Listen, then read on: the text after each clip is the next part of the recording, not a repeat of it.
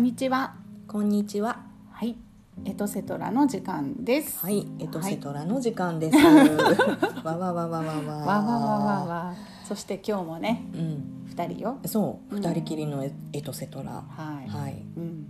だいぶもうな慣れてきましたよ。慣れてきた？うん、私毎回ドキドキだけど。あ、本当に？いや、そうでもないけど。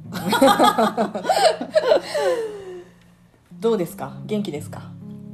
元気よ。うん、うん。久しぶりに、あの、うん顔を合わせてね。あ、そうね。はつみちゃんともね。うそうね。ん。なんか今日は、はいは。つみちゃんと、うん。あの、一緒に、その見たい映画が。そう、連絡来たんですよね。そう、お呼び立てをして。は一緒に見たんですよい。ね、はい、見ました。何の映画かはい。はいタイトルなんだっけ？えっと少女たちの10日間。そう SNS うん。少女たちの10日間うん。という映画でございます私これあの見たい見たいと思ってたんですけど、はい。あの近くの映画館での上映がなかったので、あのどうしようかなとちょっとこのコロナの状況の中、うんちょっとあちこち出かけるっていうのが私はちょっと仕事柄もちょっと難しい状況があったのでなんか見には行ったものの誰にも話せないみたいなのもちょっと嫌だなと思って、うんそしたら今あのまあ映画館での上映は多分一通り終わって私はこの Amazon プライムうん。であのレンタルという形ではい見れるっていうことが分かったので、今日はつみちゃんとはい先ほどはい。見終えたところでございます。はい。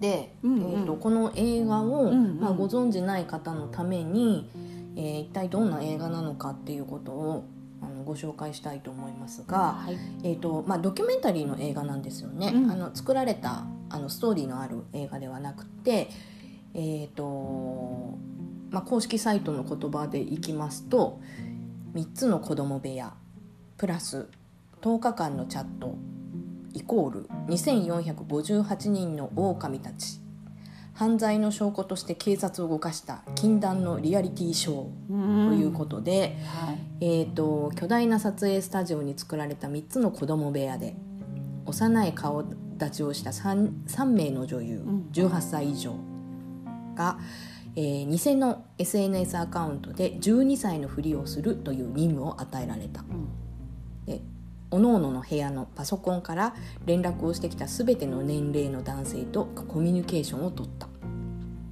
当初のプロジェクトと同様大多数の成人男性はビデオセックスを要求し自身の正規の写真やポルノのリンクを送信してきた中には恐喝するものもうん。ということで、まあ、その10日間の撮影の中でその12歳という、うんうんまあ、状況の少女たちが、その SNS 上で、うんまあ、どんな、まあ、被害に遭うかっていううん。ことを、まあ、実際にう、ん。まあ、やってみた。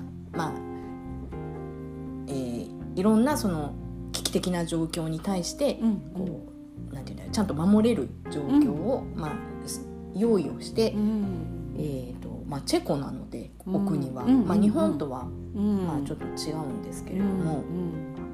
まあ、この問題があこの作品が、うんまあ、ドキュメンタリーとしてはすごい、うんえ。ー異例の大ヒットということで、日本でも上映がされて、はい。はい、うん。今回、うえん。ー私もうん見ました。はい。いや率直な感想 率直な感想をねまずまあまあ私はね状況としては、うん。まあこういう映画で、うん。まあその SNS を通して、うん。うんまあ日本でも同じような状況がねうん。うん。今はもう小学生も、うん。まあ、中高生ももちろんなんだけれども、まあ、SNS を通してその成人男性から被害に遭うっていう状況がもう本当にたくさん生まれていてで、まあ、その映画の中でもきっと同じような状況が、まあ、あるのだろうという覚悟で見させてもらったんだけれどもあのさ いやもうちょっとねわかんない。これさやり取りがね、うんうん。もしかしたらその部分的にやっぱりちょっと切り取ってるのかもしれないんだけああなどるほどね。お、まあ、相手方は自分が大人だっていう状況をね、まあ、ビデオチャットっていう形で顔も見せたりとかしてるので、うんまあ、あってで相手は相手でその、まあ、10代の女の子だこのこの映画だとしたら12歳の女の子って分かってうん。コンタクトを取ってきているうん。大人男性がうん子供に話しかける時にそんなになんていうの露骨にっていうの？なんていうんだろう。もうちょっとうん。こうなんかこう会話を楽しむよううん。な流れみたいのがあってそしてなんかこううんだんだんとうんその性的なものに変わっていくのかなって思ったんだけど、うん。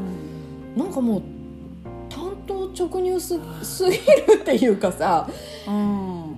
そしてそんなにも自分の性器をうね、ん見せるっていうことに対してね、うんな何一種の快楽っていううんうの、ん。を持つものなのかっていうかさ、うん。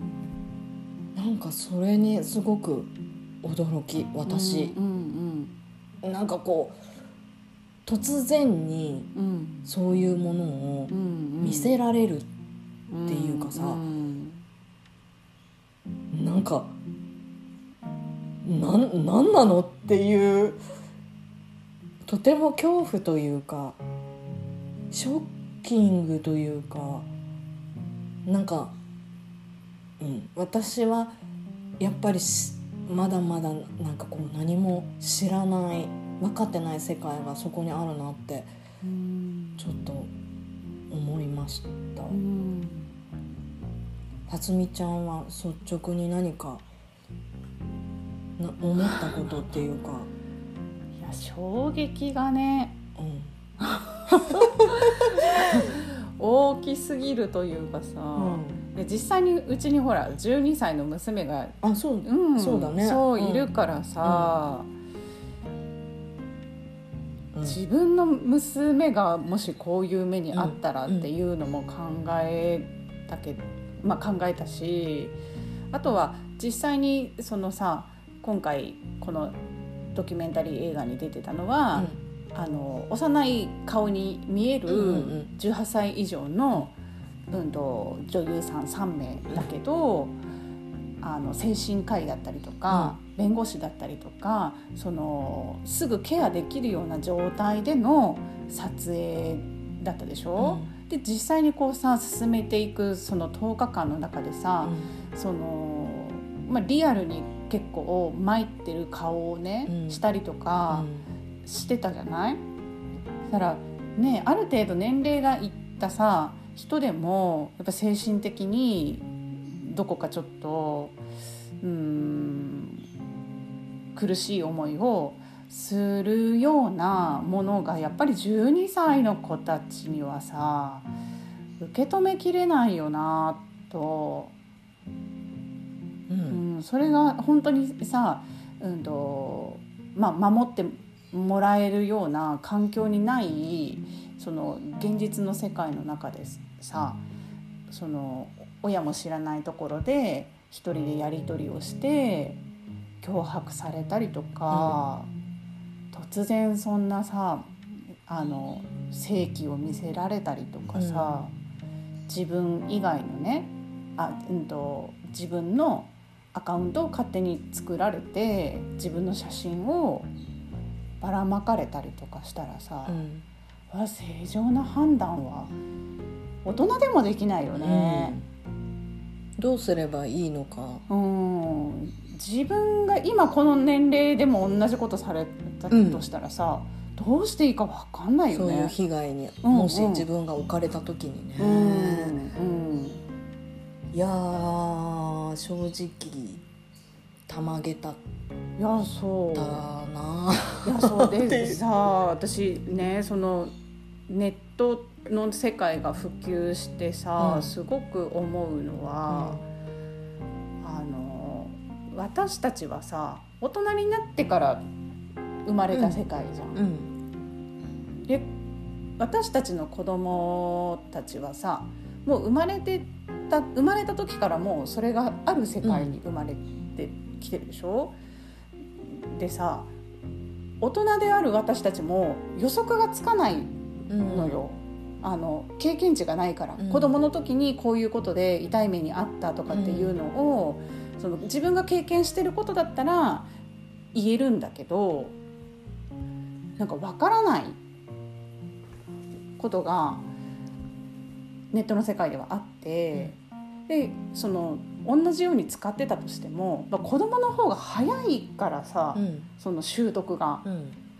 あこんなことできんだっていうのをさ そうだよね。そうそうそう。なんか子供のを見てさ、教えてもらったりとかするじゃない、うん。でなんか今回の映画を見ててもさ、うん。あこんなことできんだっていうかさこんな世界があるんだってそのなんかあのアカウントをね登録した途端にいきなりさ何人もの男の人から連絡が来るとかさ、どういうことみたいな。そうだよね。今回さこの映画の中ではさ、うんうん。スカイプとフうんうん。ェイスブックが使われてたんだよね、うんあのやり取りの。中ではね。うんうんで、まあ、自分の顔写真を上げて、まあ、プロフィールうんうん。とさ、あと何枚かの、うん。なんかこう友達と楽しそうにしてる写真とかさ、うんうんその普段の生活がちょっと垣間見えるようなさ写真を上げてしてまあプロフィールに年齢を上げてってした途端にさ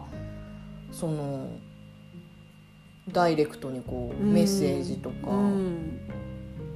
電話っていうか、まあ、通話ができるからね、うん。そのチャットがうん。こう来るわけじゃない、うんっていう感じだよね。なんか普段使うけど、うん。そういう使い方をしたことがないっていうかさそういう目的で使うことがないからさ、そうだね。そのフェイスブックだって結局は、よまあしあんまりこうし知らない人とさうん。つながるっていうことがないし、なんとなくその自分の情報発信だったりとかさ、うん。自分の何かをこう記録するあれだったりとかのうん。自分のものとしてこう利用していてさ、うん。誰かとつながったりとかさ誰かとその個人的なやり取りをするために、うん。そういうツールを使おうと思ったことがないうん。うん。うん。のでうん。なんか今回そうやってうん。SNS とかでプロフィールをポンって上げた時に、うん。そんなにその男の人たちからねうん連絡が来るんだっていうことにもちょっとびっくりうんした。うん。そう。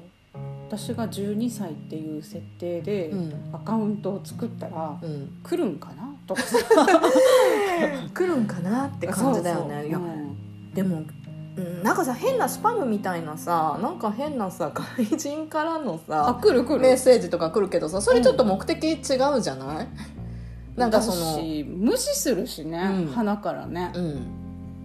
あとさなんかロマンス詐欺とかって言ってさ、うん。なんかお金をさこう、うん。な仲良くなってさ、そうん。のお金に相手方がね困ってるような相談をされてさ、うん。そのそれでなんかそのお金をね、うん。取られるみたいな、まあ、詐欺に遭うとかっていうようなさ、被害とはまた全然違う。それでね、はいはい。先日、うん。あのこれは読売新聞に載ったん。9月18日の記事なんですけど、本当に最近はい、その日本でこれは日本です、うん。大津市の NPO 法人が、その SNS でうん。女子中学生を装って、うんえー交際相手を募ったら、うん。9時間で160人からほどの人たちからうん。連絡が来たとうん。いう記事がうん。載ってたんですよね。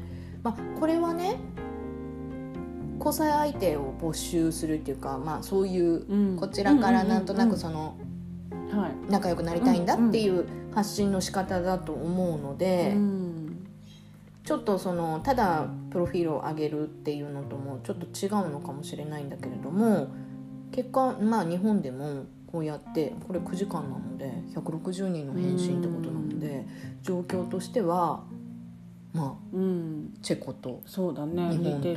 そんなに変わらない。っていうような。うん。ま結構その本当にその家出したいとかね、うんうん家出したけど行くとこないみたいなこととかをうん SNS で上げるともう優しさを装った男性からうのん。そのダイレクトメールみたいなものとかはうん。すごく来るし本当にその行き場が困ってる女の子たちはやっぱりそういうところに頼らざるを得なくてそういうところに行ってしまうっていうような現状があるっていうのは私もこうそういう NPO とかそういう、うんまあ、被害の子たに遭う子たちを、まあ、うん救うための活動をしているようなところとかからはうん。聞く話でもある。うん。なんか数年うん数年前じゃないや。あの、まあ、ここ最近さ立て続けにそれでうん。起こったなんか事件っていうかさ、うん。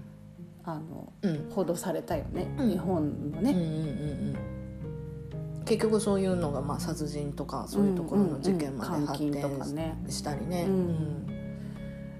なんか本当にそこまでの最悪な状況までにはいかなくとも、うん。その手前のところで、うん。でもそういう性的な搾取に遭ってるっていう子たちは、うん。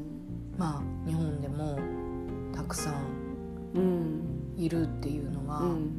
あとそういうことを目的に、まあ、近づいている大人がうん。うようよいるっていうのはその今見た映画と日本とでは大差ないんだと思う。ない。状況としては。これはなんか世界レベルでそうなのか。いやどうなのって、いやでもなんかさ見な見ながら思ったのは、その若い子たちにそのこういう性的なね、うん。うんうん、と目的を持った、うん。こう群がる人たちがクローズアップされてたけどその今高齢者にはさその特殊詐欺とかねうん。だから年齢に応じてその人の弱みにつけ込んでお金だったりとかさ体だったりとかをさ搾取する人がうん。いるっていうのはなんかどこの年代でも変わらないのかなっていうふうに思った犯罪をするああそう。人はね。うんうん、だからさまあ私はさもう年齢的にそんなさ性的なあのなんだろう搾取しようとするような、うんまあ、自分で判断もできるからそういうのには引っかからないけど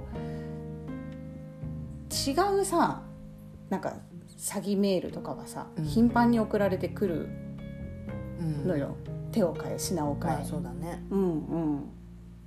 でやっぱり騙されそうになるもんね。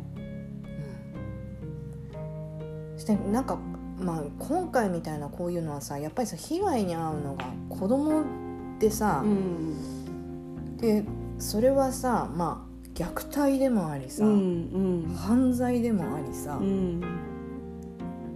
そのいや子供相手にっていうかさいや子供は本来そのやっぱり守られるべき大人は守らなきゃいけない存在であるうん。はずなのにうんその子供うを、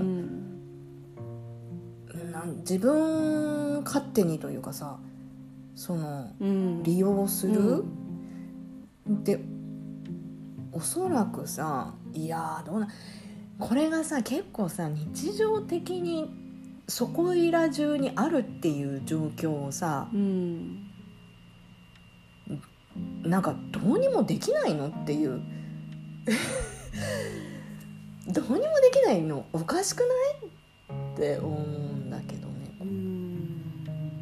結構ね、まあうん SNS とかだったらさそのパソコンとかスマホとかをで利用するっていうのがあると思うんだけどうん。子供今使ってるゲームとかもさ、うん。全部オンラインだから、そうだね。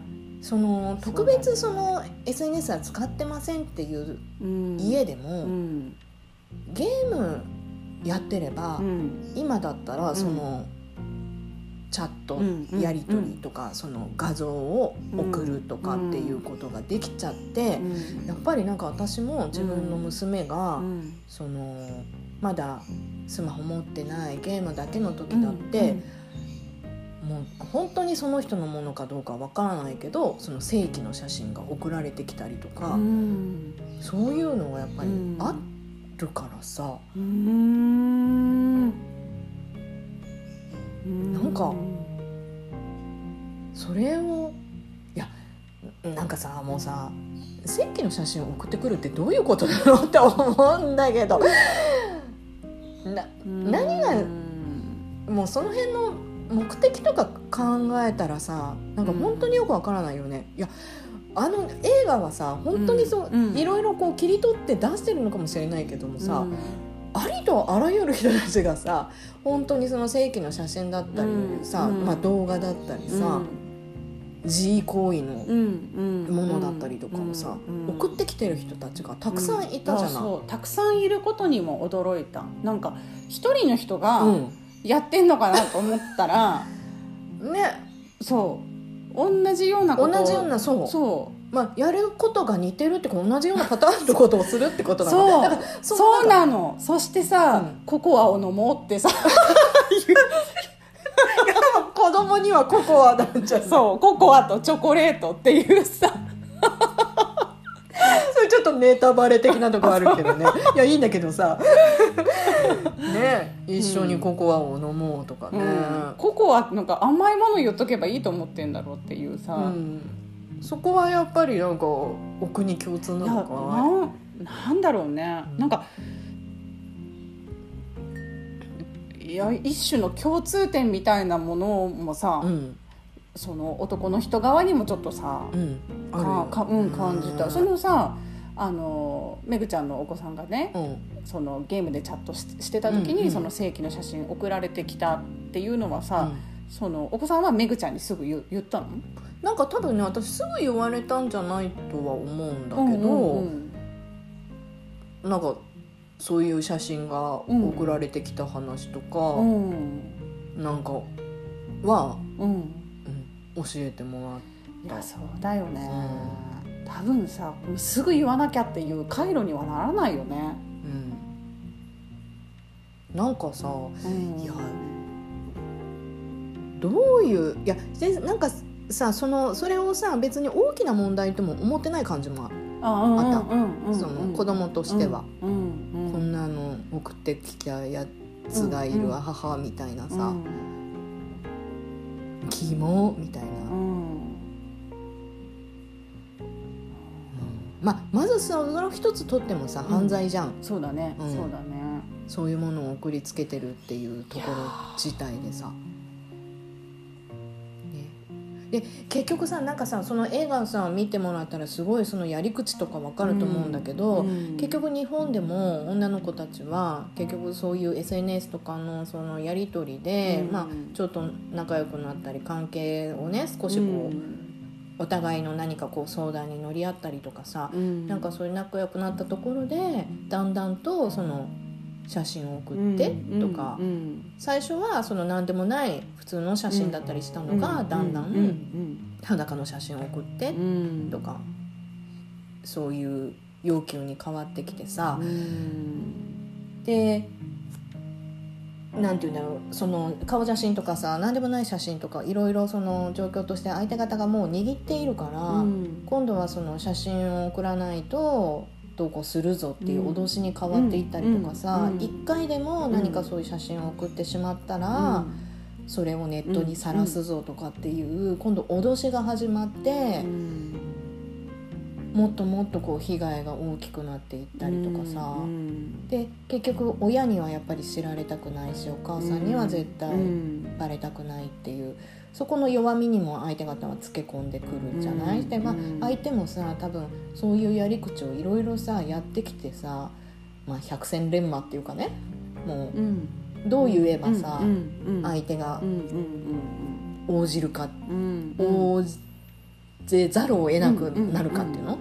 が分かっているっていうのもあってさそういうなんかもうき汚い手口を使う。この映画すごいのはさ結局さその本人と会うところまで行ったりさ、あその中の人なんて特定できる人がいてさ、うん。うん。本人に直接会いに行ってさ、うん。問い詰めたりとかさ、ものすごいちょっと危険なことだなとは思うけど、うん。すごいなと思って。うんで結局やってる側の相手はさその相手の子がさどんな気持ちになるかとかさ、そういうことなんて全くお構いなしじゃん。俺の俺の預かりしたここととじゃなないいって言ってたし、うん。うん。その親のせいだって言ってたよね。うん、それは親に問題があるってね、うん。そんなところに、うん。結局アクセスしなきゃいけない子供うん。っていうのは、うん。結局その家庭に問題があって、だから俺の責任じゃないみたいなさ、うん。そう。そんな言いっぷりだったけど。そうだね。うん。で実際にはそこでさその行為に至る人たちもいる中で、俺はそこを踏みとどまってるうん。いい子ちゃんなんだみたいなさ めっちゃくちゃな持論をねそ展開されていたよね。うん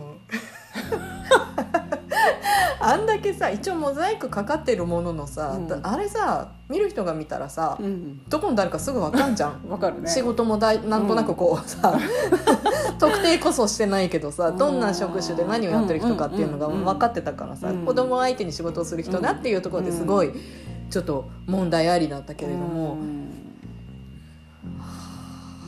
いや私一つ衝撃的だったのがー、ね、その実際に会うやり取りの中でさ大人の女性の方も登場したじゃない？うん、うんいった？私最初あれさ男同士で来たんだと思ったの。いやこう来るかと思ったの。男二人で来てさ、うんうんうん。絶対逃げられない状況うんにするんだ、なんて卑劣なやつらなんだと思ったらさ、女性だったでしょ、うん。それもちょっとさ衝撃が大きくてさ、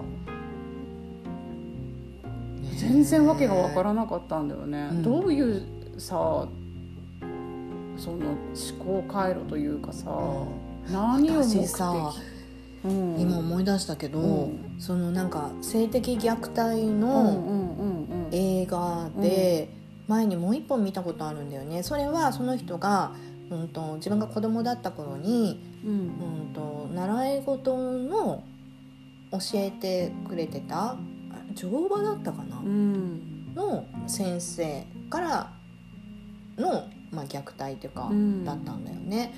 でうんとその人が、まあ、大人になってからその当時のうん。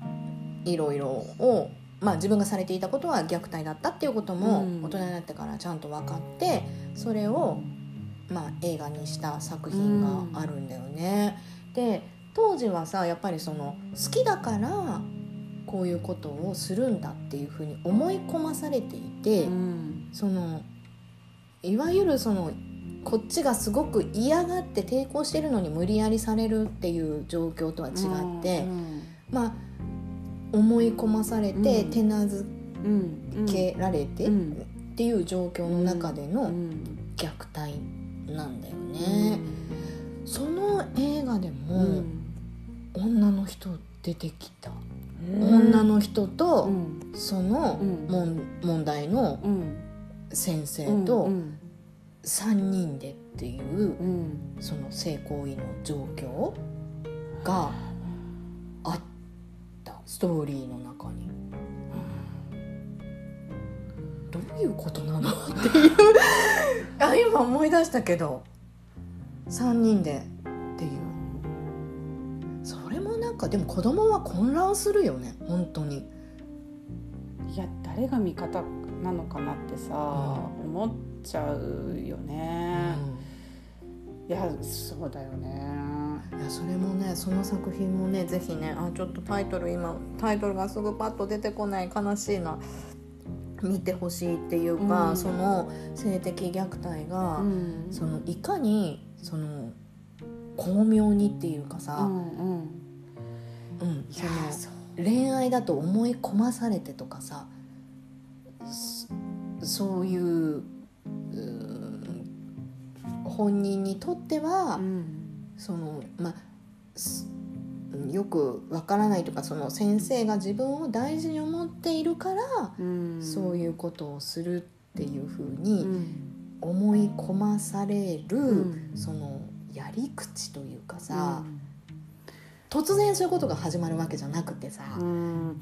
いやそうなんだよね、あのさ過去のさ、うん。エトセトラでさう、ん。あの刑法のうんうん。やつやったじゃない？その性交同意年齢がどうとかっていうのでもさあの、まあ、聞いてない方はあの振り返ってぜひ聞いていただきたいんだけど、その時もほらやっぱりそのうんと強姦うんうん。でね、なんかなんだろうテレビドラマとかのえ影響で、うんその嫌がるところをうん無理やりみたいなイメージがあるけどそうじゃないことの方が大半じゃない？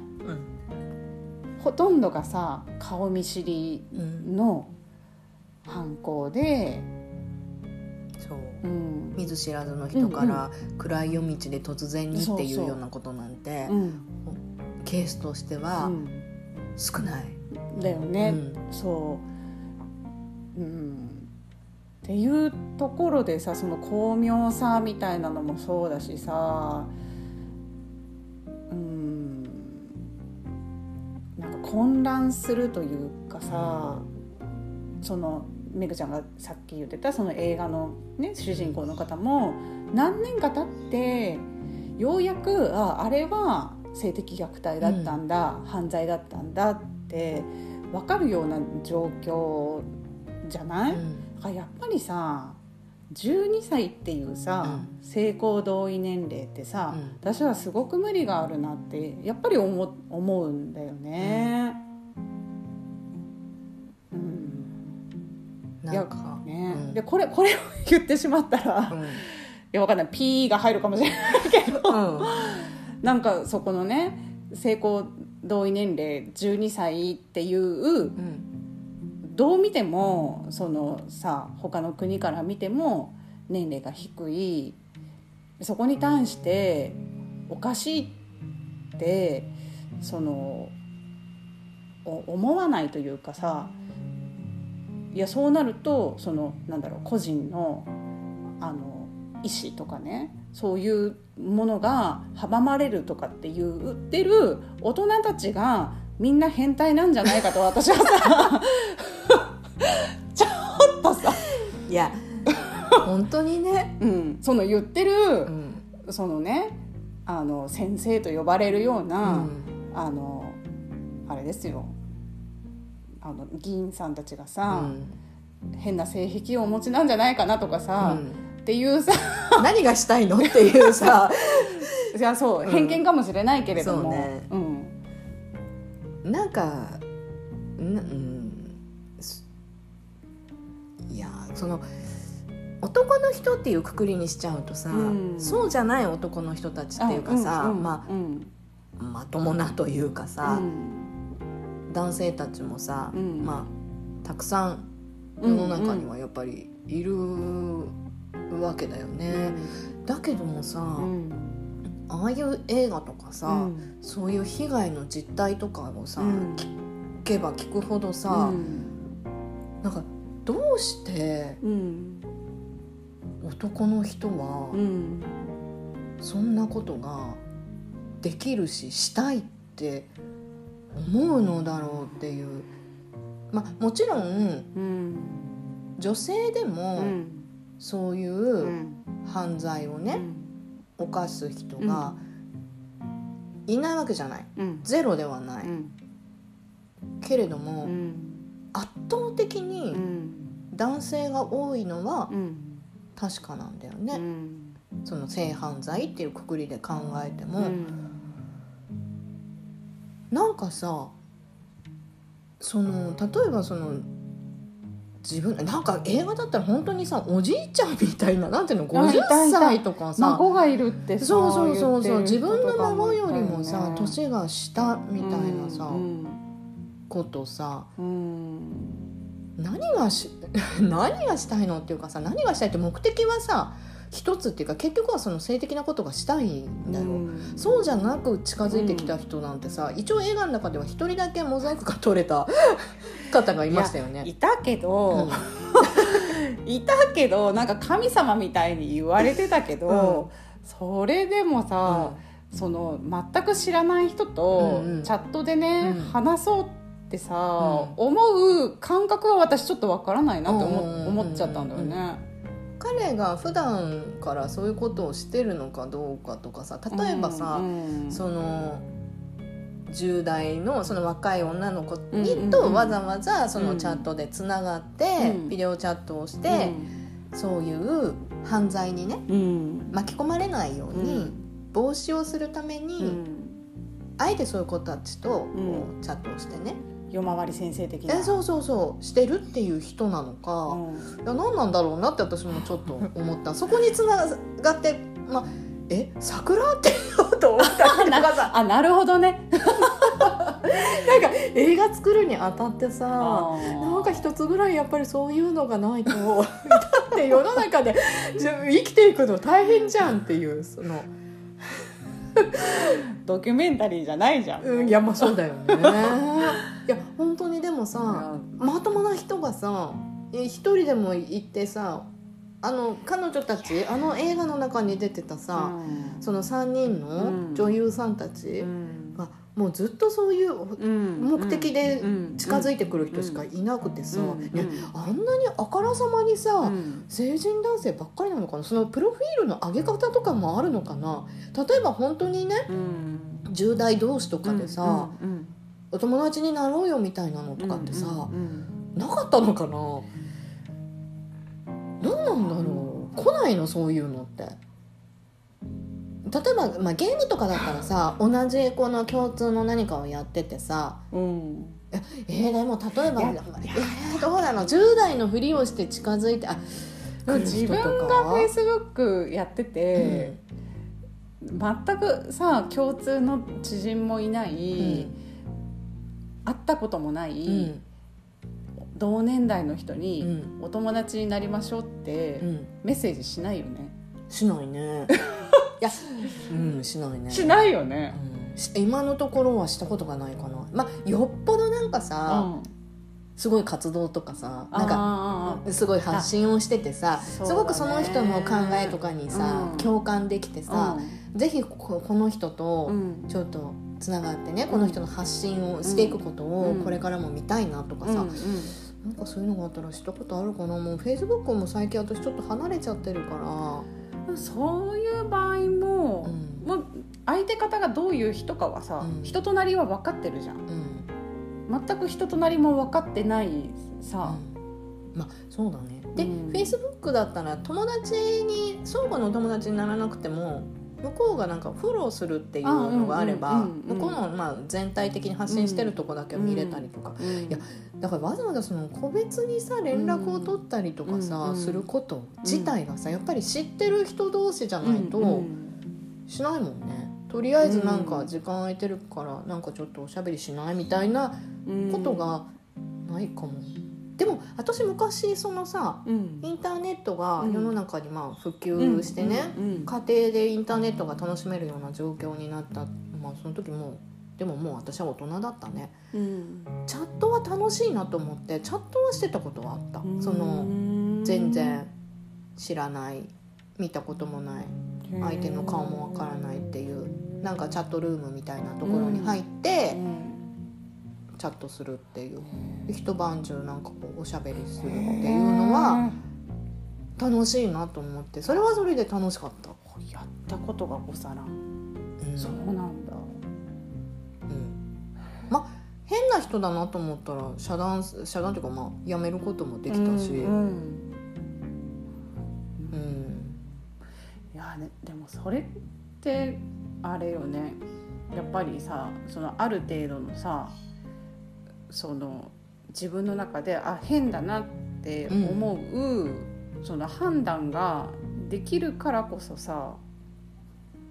まあなんかちょっと怖いなとかさ、いやでもさいや子供でも感じるとは思うんだよね、なんか変だなとか、あれおかしなんか怖いなとか、いやわかんない。なんか実際にもし自分の娘がそうだったとしてなんかいきなり変な写真送られてきたら言ってくると思うんだよね。でもなんかさそういうさ日本でもさ、うん。今その児童ポルノの、うんうんなんていうその犯罪のね、うん。件数の中の、うん。摘発されてる件犯罪の中ではうん。さ、今一番被害が多いのが、うん。その自撮りによる被害でね、その盗撮とかさ、うん。第三者が撮っているものじゃなくて、うん。自らが撮った、うんその裸だったり下着だったりとかそういうものの画像がう、ん。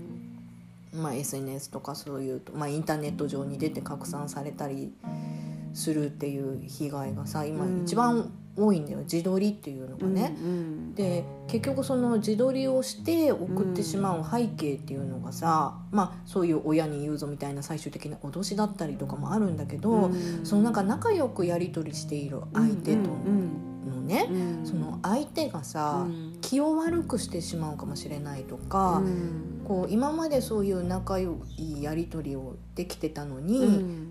それを断ってさ相手が離れていっちゃうのがさ、うん。怖いとかさう、ん。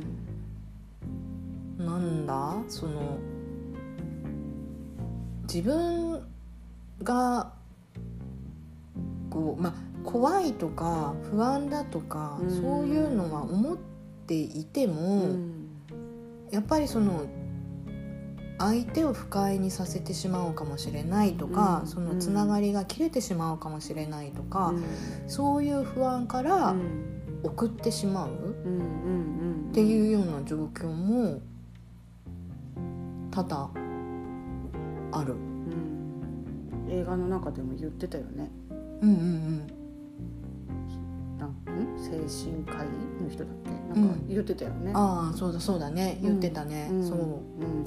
えーでもなんかそそれってももともとその、ま、うんと女の子たちのリアルの現実の世界の中でさ、うん。その親との関係とか、うん、とお友達との関係とかで、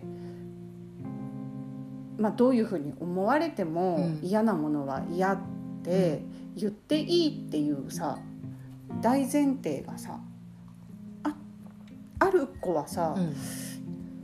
ある子でもそういうふうなさ罠にね陥ってしまうのか、やっぱりちょっと親との関係がうまくいってなかったりとか、うん、その顔も知らない人にこうゆ委ねてしまうような、まあ、ちょっと寂しさを抱えているような子が陥ってしまうものなのかさ、うん。どうなんだろうなって思ったんだよね。うん。こう本当に誰でも陥ってしまうようなものなのか。うん。まあでもさその嫌だって断ってもさ、うん。その人との関係が保証されていればさ、うん自ら喜んでさうん。その裸の写真をね、うん。わざわざ送るっていう状況ってさ、うん。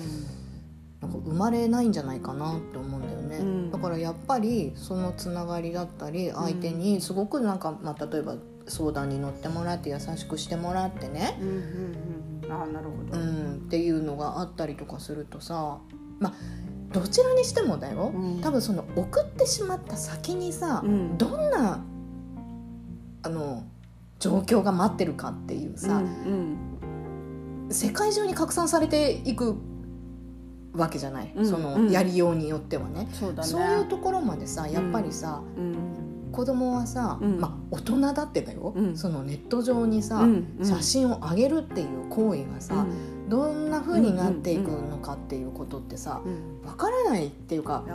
その危険本当のところの危険性ってさわからないじゃない？うん。うんだから子供にしてもさやっぱりその相手とのやり取りと、その相手との世界の中でうん。行われる行為でしかなくてさ、それがさうん。そんな風にさ、うん。世の中にさうん。出回ってしまったりさ、うん。まあ自分のね顔写真だけでももう送ってしまったらいくらでも合成してね、うん。そのあたかもその子の裸であるかのような写真だったりとかをさ、作ってさ出すことなんてさできるじゃない。うん。うん。できるね、うん、でそれがさもう知ってる人にも知らない人にもさうん。出回っていくそのさ恐怖とかさ、まあ、事の問題の大きさとかさうん。そういうところまではさやっぱりさわからないよわからないから被害に遭っちゃうっていうのも。でもいくらでも規制はかけられるなんか映画でもあ言ってたけどさ、ね。うんうん結局そのサイトうのん運営側がさ、うん。やっぱりどういう努力をするかというかさ、いや私あれよね。そのさ私上の子が初めてスマホを持つってうん言った時にちょうどその子供たちのそのなんだろうネットのね、うんうん、と問題みたいのがすごくクローズアップされていた時であの親がさインターネットに制限をかけましょうっていうのをがすごく言われてた時だったのよ。うんうん、で私は制限をかける気満々で契約に行ったさ。うん。そしたらさすごいびっくりしたのが、その保護者による制限かけてくださいってうん。言うじゃん。うん。そしたらその携帯会社の人がでも制限かけちゃったら本来使わないなんか使いたいそのそれ以外のあのものでも全部制限かかっちゃいますけど本当にしますか？っていうさ こと聞かれたの。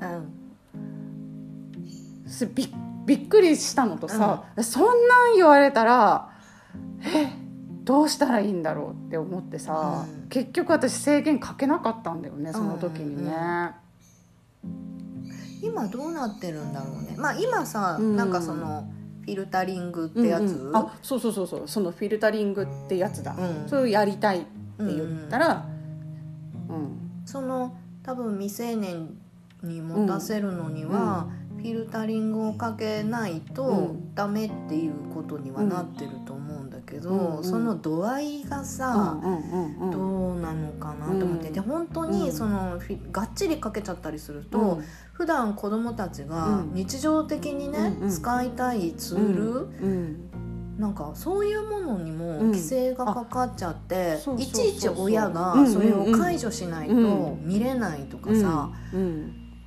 それを言われた。うんだからどっちかだったの。フィルタリングかける、うんかけないどっちにしますかっていう、うん。そう。だからそういうのがあって結局、うん。そのフィルタリングを外すとかっていうことになったりとかさ、で結局あのフィルタリングもやっぱりちょっとそのいたちごっこみたいなところがあって。けなんていうんだろうすり抜けてさうん。入ってくるものだったりとかさ、何でもかんでもこううまく排除してくれるかって言ったらそうじゃなかったりうん。して、そうだよね、うん。だからさその運営側だったりとかの責任もあるけど、こっち側のさ、うん。責任もあるじゃん。使う側ね。そうそうそう、ってなったらさそのやっぱりささっきの性交同意年齢にもつながるんだけど、そのある程度家庭だったりとか学校の中うで、ん。あのこういう危険がうん。世の中には潜んでる。うん。でそうそういうことがあった場合にこういうふうになる場合があるっていうのをしっかり伝えて、うん。子どももそれを分かった上で選べる土台が出来上がって初めてさうん。まあネットもそうだけどあのその性交同意がどうどうこうっていうのもさ、あの選択できる年齢になるんじゃないかなっていうふうに思ってるんだようね。ん。うん、そのなんか性的なことに対してもどういうリスクがあるのかとか、うん。本当にその自分がいいって思った時以外はノーって言っていいとかさ、うんノーって言われたらしちゃいけないんだとかっていう、その当たり前のうん。教育がなされた上で初めてう、ん。うんどうするっていうことがいいんじゃないかなと思うんだけど、うん。12歳って全然そんなのうさ、んかすりもしてない状態じゃない？うん。そこでさその法律的には同意年齢に達してたのでっていうのはさ、やっぱりちょっと無理があるし、うん。うん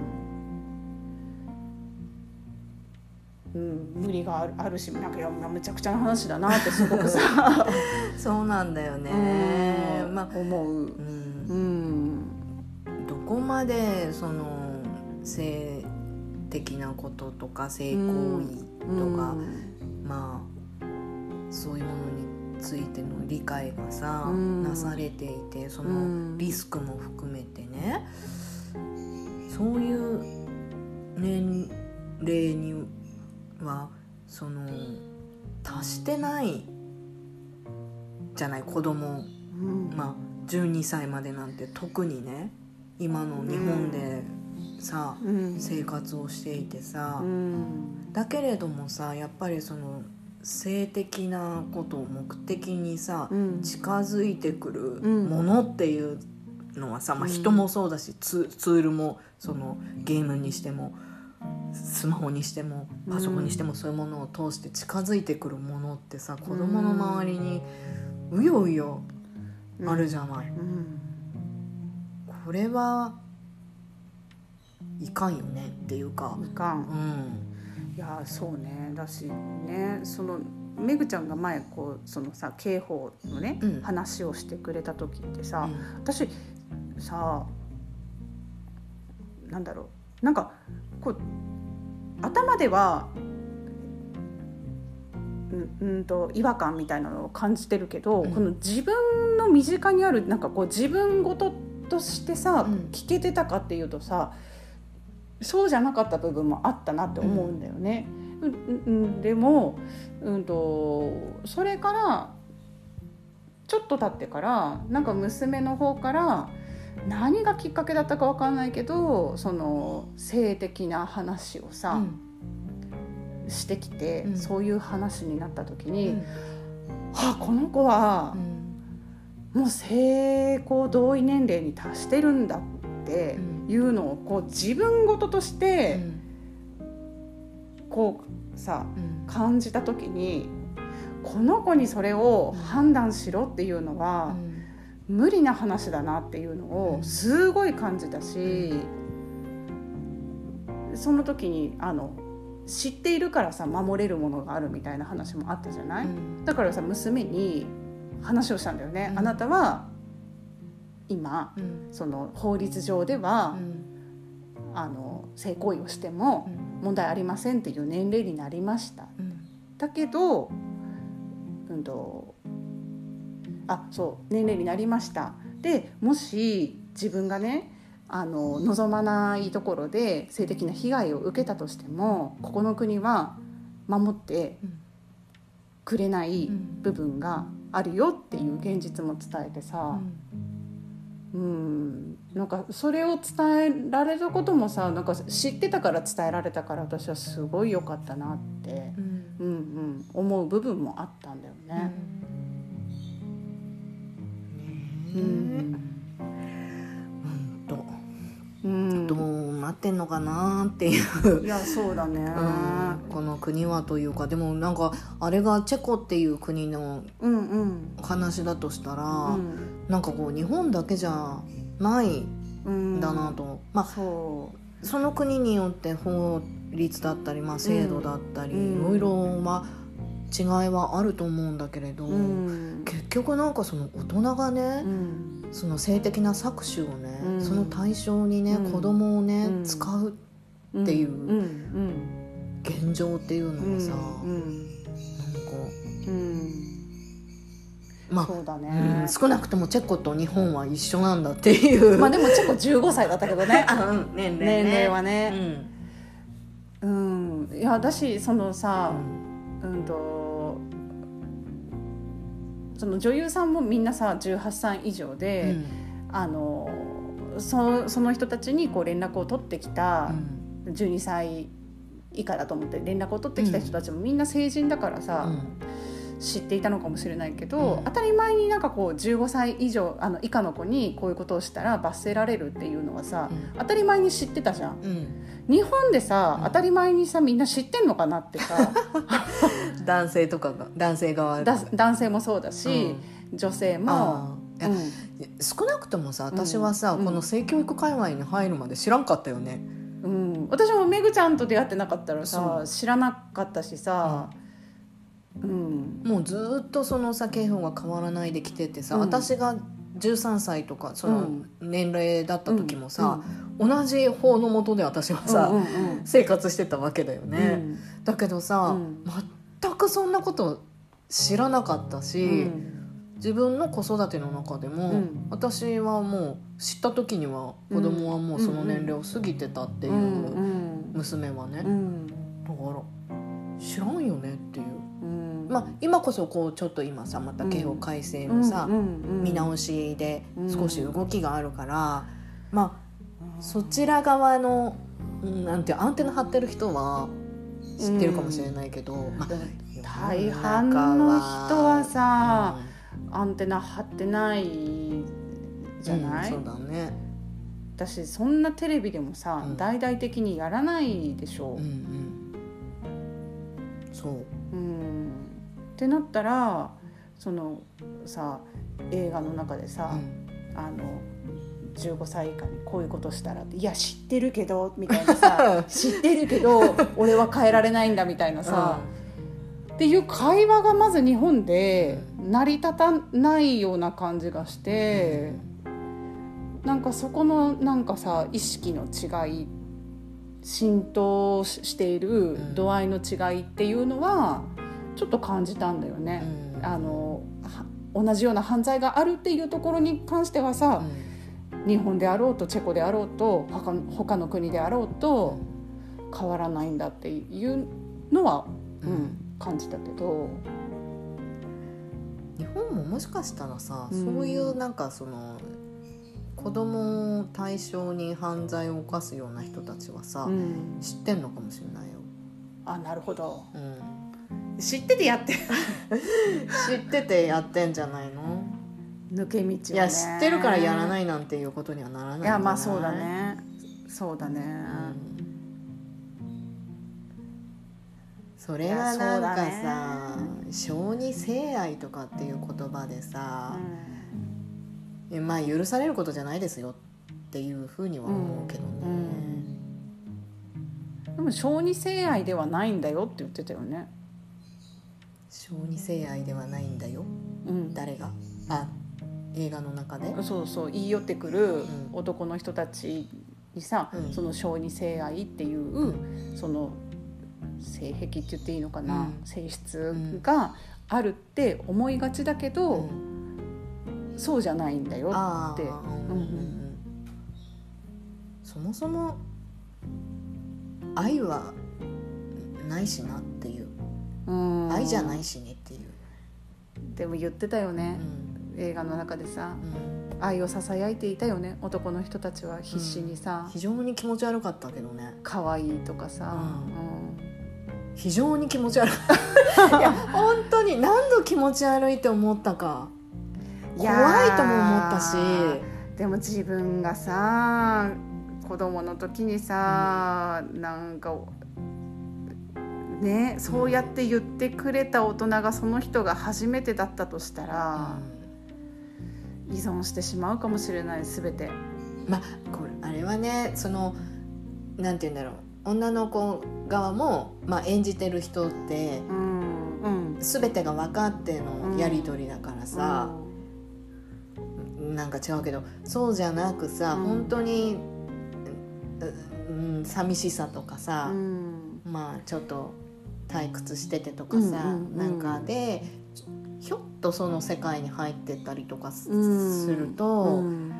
そうやって言ってくれたりすることとかが嬉しかったり、心地よかったりとかうん。するのかもしれないよね。一番最初のシーンで、うん。あの女の子たちのさうん。オーディションのシーンがあったじゃない、うんうん。で23人さあ受けた、うそのオーディションを受けたうちのあさ、うん。何人だったっけ19人だったと思う。うんうん、がさ、うん。その子供の時に、うん。その性的なさあの被害というか、まあ、危険な目にあったみたいな話をししててさ、うん。でやっていうのを聞くとやっぱりさ誰でも陥る可能性があるっていうことなんだね。またあれよね。12歳とか13歳ったらさ親との折り合いがちょっと悪くなってさ、親なんて私のことなんて何も分かってくれないっていうのにさ、うん。陥りがちな年齢だよね、うん。そこで甘い言葉でさ、うん、自分のことを受け入れてくれてるようなことを言う大人に出会ったら信用してしまうかもしれないね。まあでもさ女の子側がどんな状況であろうとさ、うん。どんな気持ちであろうとさ、うん。そんな目的で近づいてくるさう、ん。大人の男性がさ、うん。やっぱり問題だよ。うん。100%、うん。うん。そっちが問題だよ、いや そんなことがあってはならないんだよ、うん。うん、そんな大人をやっぱり許しちゃいけないんだよ。そんなそのなんか家庭の状況が何であろうと子供の状況が何であろうとうん。そんなところにつけ込んでうん。自分の欲をうん。満たしうん。なんかそこで満足を得ようとする。お大人がおかしいです。うん。ダメです。いやでも今のめぐちゃんの話を聞いててさ、やっぱりなんか私の中でさそのなんだろう被害に遭う方もなんかちょっとあるんじゃないかってどっかで思ってるんだなっていうのにさ気づかされたわ。でもさまあそうね。そういううんそう。被害者側の方の原因探しっていうのはさうん。なんかこううん。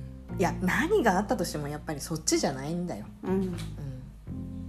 うん、いやなんかあれだね。いじいじめと一緒だよね。まあそういうこと考えてしまいがちだけどね、まあ、そっちのそ、まあ、何か心の問題とかさ、うん。まあ、事情とかそういうことに関する支援とかはさ、うん。やっぱり必要だとは思うけど、うんうん今のそういう状況が生まれてしまっているこの問題に関してはうん。そこ関係ないしっていう、うん、うん。ところがあるかなって思います。